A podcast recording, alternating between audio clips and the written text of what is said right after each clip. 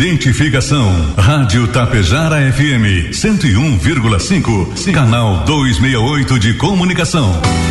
Transmitindo de Tapejara, Rio Grande do Sul, a serviço da região.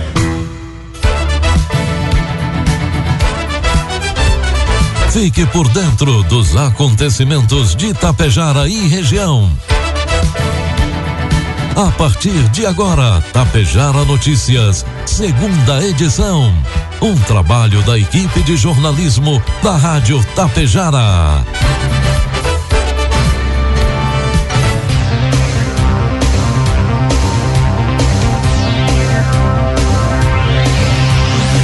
Agora são 12 horas 34 minutos, meio-dia e 34, 27 graus é a temperatura em Tapejara.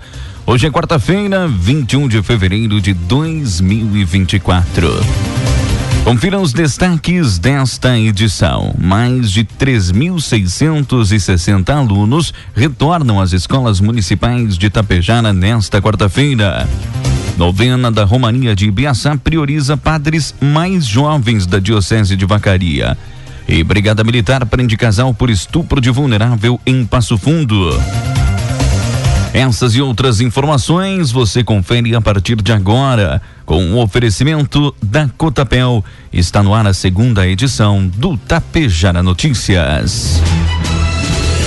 Afagar a terra, plantar, esperar a semente germinar cultivar para gerar frutos, a vontade de vencer, a força para viver, o alimento em nossa mesa. Esta é uma história de sucesso que se escreve com luta, coragem e perseverança. Uma história sólida que busca cada dia o crescimento coletivo. Assim, a Cotapel está presente na vida das pessoas, razão maior de sua existência. Cooperativa Agrícola Tapejara Limitada, desde 1985, ao lado lado de quem produz.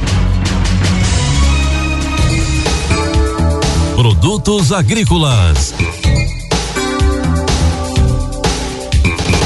Cotação dos produtos agrícolas, preços praticados hoje pela Cotapel. Soja, preço final, cento e reais. Milho, preço final, cinquenta e reais. Trigo PH 78 ou mais, preço final, sessenta e reais. A abertura nacional da colheita da primeira safra de milho no Brasil, realizada pelo projeto Mais Milho, acontece hoje em Ibirubá, no Rio Grande do Sul.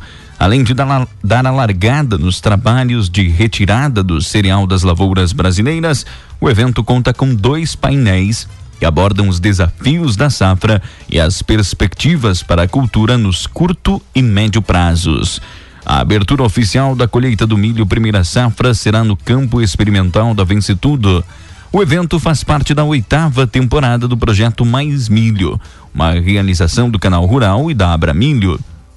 A abertura oficial aconteceu hoje às 9 horas da manhã primeiro painel abordou os desafios da safra diante das frustrações e quebras, tanto no Rio Grande do Sul quanto no Brasil, devido ao clima e ataque de pragas, também falta de recursos e um seguro agrícola adequado, bem como os crescentes decretos de situação de emergência publicados em todo o país.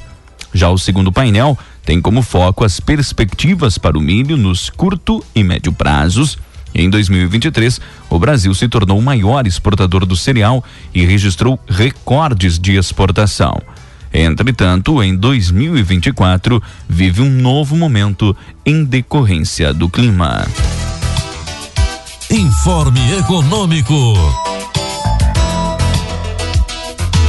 Com as informações do mercado financeiro, o dólar comercial opera em leve queda neste momento a quatro reais noventa e três centavos, dólar turismo cinco e treze. Euro comercial opera valorizado a cinco reais e trinta e três centavos. A B3, indicador Ibovespa da Bolsa de Valores de São Paulo, opera neste momento com retração de 0,17% a 129.699 pontos. Em reunião realizada neste mês, o Operador Nacional do Sistema Elétrico, ONS, apresentou os dados com as perspectivas para a energia natural afluente, ou seja, a quantidade de água recebida por uma usina hidrelétrica que, que pode ser transformada em energia para o período entre fevereiro e julho deste ano. De acordo com a entidade, a estimativa está abaixo da média histórica. Se confirmadas as condições do limite mais otimista projetado, o índice ainda será classificado como o quinto menor do período histórico de 94 anos. Pesquisador sênior do Grupo de Estudos do Setor Elétrico do Instituto de Economia da Faculdade da Universidade Federal do Rio de Janeiro, Roberto Brandão explicou que a projeção não deve assustar o consumidor brasileiro. Segundo ele, os reservatórios ainda estão relativamente cheios e o país vive um período de excesso de capacidade, com crescimento moderado do consumo nos últimos anos e elevação acelerada de produção eólica e solar. Apesar disso, de acordo com o mais recente boletim do Programa Mensal de Operações do Operador Nacional do Sistema, o país já apresentou o índice abaixo da média em janeiro, mês que integra o período tipicamente úmido. Aliado a isso, estão as altas temperaturas registradas em todas as regiões do país, algo que os brasileiros conhecem desde o ano passado com as ondas de calor. Para Brandão, não é possível descartar, portanto, que a persistência da alta demanda, combinada com o cenário mais seco, pode sim afetar o bolso do consumidor nos próximos meses. Previsão do tempo. Agora são 12 horas 40 minutos, 26 graus a temperatura. Nesta quarta-feira, o tempo fica firme na maior parte do Rio Grande do Sul. O ar seco continua atuando no estado, sustentado por uma área de baixa pressão que já se afastou para o oceano, o que desfavorece a formação de nuvens carregadas. No norte gaúcho, em áreas próximas da divisa com Santa Catarina, podem ocorrer bancadas de chuva mal distribuídas, especialmente no final do dia. No litoral norte, por conta do vento úmido vindo do oceano, chove já à tarde. A maior quantidade de chuva, de apenas 8 milímetros, ocorre em cidades do norte gaúcho. A máxima registrada do território gaúcho deve ser de 34 graus em cidades da região norte, fronteira oeste, Vale do Caí, noroeste e região central. São José dos Ausentes teve a mínima do dia de 11 graus. Tapejara tem uma quarta-feira com predomínio de tempo bom e céu claro, apenas com variação de algumas nuvens. Máxima prevista hoje é de 29 graus. Já para amanhã, o dia vai ser novamente marcado por tempo firme e céu predominantemente claro, com temperatura variando entre 18 e 28 graus. Diante do enfraquecimento da tempestade tropical Acará nesta terça-feira, a Marinha do Brasil rebaixou sua classificação para uma depressão subtropical. A expectativa é de que o fenômeno siga perdendo força no decorrer desta quarta-feira até o seu processo final, entre amanhã e sexta. Por enquanto, o sistema ainda atua em alto mar no litoral sul do Brasil, sem causar impactos significativos no clima do Rio Grande do Sul. A formação de uma depressão subtropical, que é considerada a fase inicial de um ciclone subtropical em alto mar, foi confirmada pela Marinha do Brasil na sexta-feira passada. Dois dias depois, o sistema passou para a categoria de tempestade tropical, uma antes do furacão, e ganhou o nome de Acará. Na terça-feira, voltou a ser rebaixado para uma depressão, primeiro tropical e em seguida subtropical. Destaques de Itapejara e região. Agora são 12 horas 42 minutos, 18 faltando para uma hora da tarde. Os alunos da rede municipal de ensino retornam nesta quarta-feira às escolas de Tapejara. Ao todo, 3.660 crianças e jovens reingressam às instituições municipais para o início do ano letivo de 2024. Durante o dia, o prefeito em exercício, Rodney Bruel, o JIP, e a coordenadora pedagógica de planejamento da Secretaria de Educação, Graziela Jacomin Ferreira, fazem visitas às escolas. Pela manhã, os dois estiveram nas escolas municipais Leonel de Moura Brizola e Marielle Andriola para dar as boas-vindas aos alunos.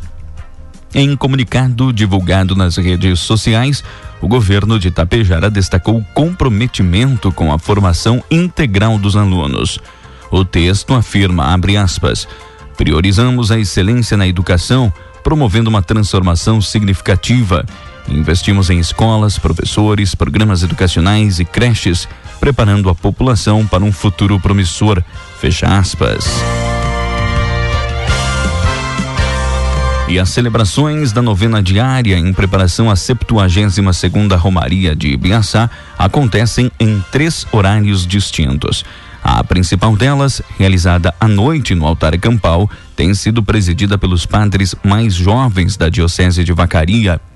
Conforme já havia sido anunciado pelo reitor do santuário, Padre Ed Bresolim, as duas primeiras missas foram conduzidas pelos sacerdotes locais e as demais por padres convidados. Bastante padres jovens vêm presidir as celebrações principais, né? Como é a Romaria Diocesana, né? A gente envolve os padres, né? Para celebrações e também para as confissões. A princípio, todos os padres são convocados pelo bispo para participar e ajudar nas celebrações e também nas confissões. Esse ano nós temos um acréscimo dos diáconos, principalmente ajudar nas celebrações e nas bênçãos pós-celebrações.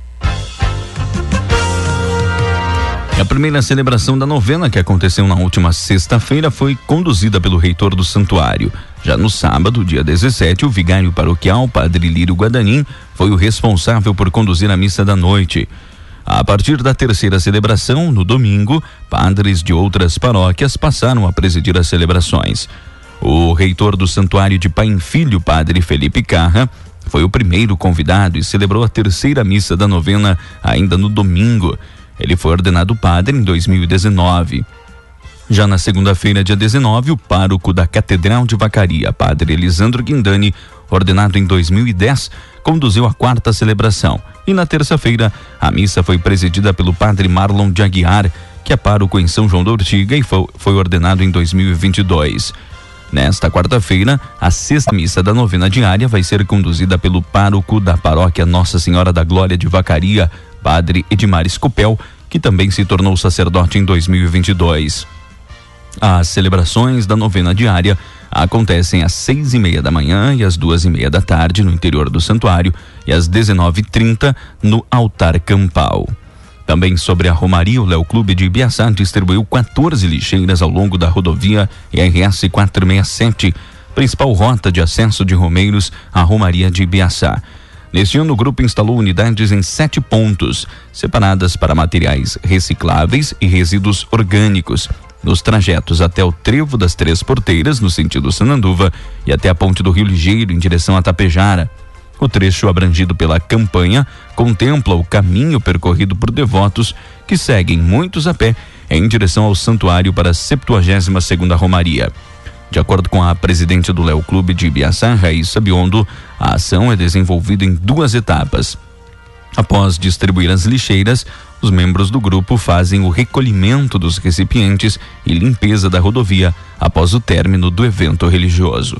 A Rádio Tapejara faz a cobertura completa da Romaria, com transmissão das principais celebrações com patrocínio de Água Viva Poços Artesianos, Marcelinho Radiadores, Sacom Mecânica Diesel, Supermercado Sacete, Nelson Brando e Real Imóveis, Sindicato dos Trabalhadores Rurais de Itapejara e Santa Cecília do Sul, Farmácias Naturativa de Itapejara, Sbeggen Pneus, Madeireira Marcon, Cofilme, Abdo Eventos e deputado Gilmar Sucela e com apoio da Prefeitura de Ibiaçá.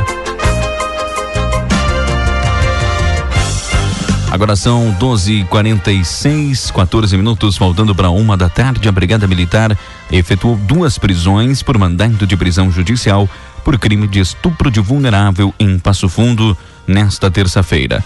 As prisões aconteceram no bairro Veracruz. Segundo as informações, durante o patrulhamento, a equipe do primeiro esquadrão da Força Tática fazia ações de policiamento e avistou o casal. A dupla já era conhecida da guarnição que sabiam dos mandados de prisão. A polícia fez a abordagem e consulta ao sistema de informações e confirmou os mandados expedidos pela segunda vara criminal de Passo Fundo pelo crime de estupro de vulnerável. As sentenças, sentenças condenatórias são de 15 anos e seis meses para um e 10 anos e quatro meses para o outro, ambos em regime fechado. Após a constatação via sistema, o casal recebeu voz de prisão. E um policial ficou ferido após a viatura que estava ser atingida por um carro e colidir em um poste hoje pela manhã em Erechim. O acidente aconteceu na esquina das ruas Otônio Antônio Servo com Daniel Durli, no bairro Três Vendas. Conforme as informações, a viatura se deslocava para atender uma ocorrência de tentativa de homicídio quando teve a frente cortada por um Volkswagen Fox. O policial que dirigia a viatura teve lesões leves. Ele recebeu atendimento e não corre riscos. Com ele estava outro policial que não se feriu. O motorista do outro carro também não ficou ferido. E a crise de dengue que atinge Tenente Portela motiva uma audiência entre o prefeito da cidade, Rosemar Antônio Sala, e o Ministério da Saúde hoje pela manhã em Brasília. Antes da agenda, o prefeito concedeu entrevista à imprensa local. Com três mortes por dengue confirmadas e mais de 1.200 casos registrados, o município concentra 23% dos diagnósticos de todo o Rio Grande do Sul o que levou o prefeito a decretar situação de emergência em saúde pública. A reunião, na reunião, perdão, será avaliada a possibilidade do envio de vacinas contra a doença à cidade, a pedido da prefeitura.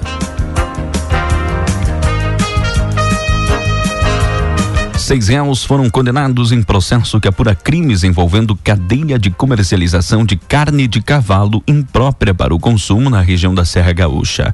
Depois de moída, a carne foi usada em sanduíches vendidos em lanchonetes da região. A decisão é da juíza de direito Thaís Velasquez Lopes, da quarta vara criminal da comarca de Caxias do Sul, que julgou parcialmente procedente a denúncia formulada pelo Ministério Público Estadual. Os envolvidos foram responsabilizados por formação de organização criminosa e crimes contra a relação de consumo. Na sentença, a magistrada descreveu que a operação confirmou as suspeitas de abate, desossa, moagem e preparação de hambúrgueres a partir de carne de equino. Tudo ocorrendo em descompasso com a legislação vigente, sem as inspeções sanitárias no local do manuseio e sem o controle de qualidade da carne, que era depois comercializada.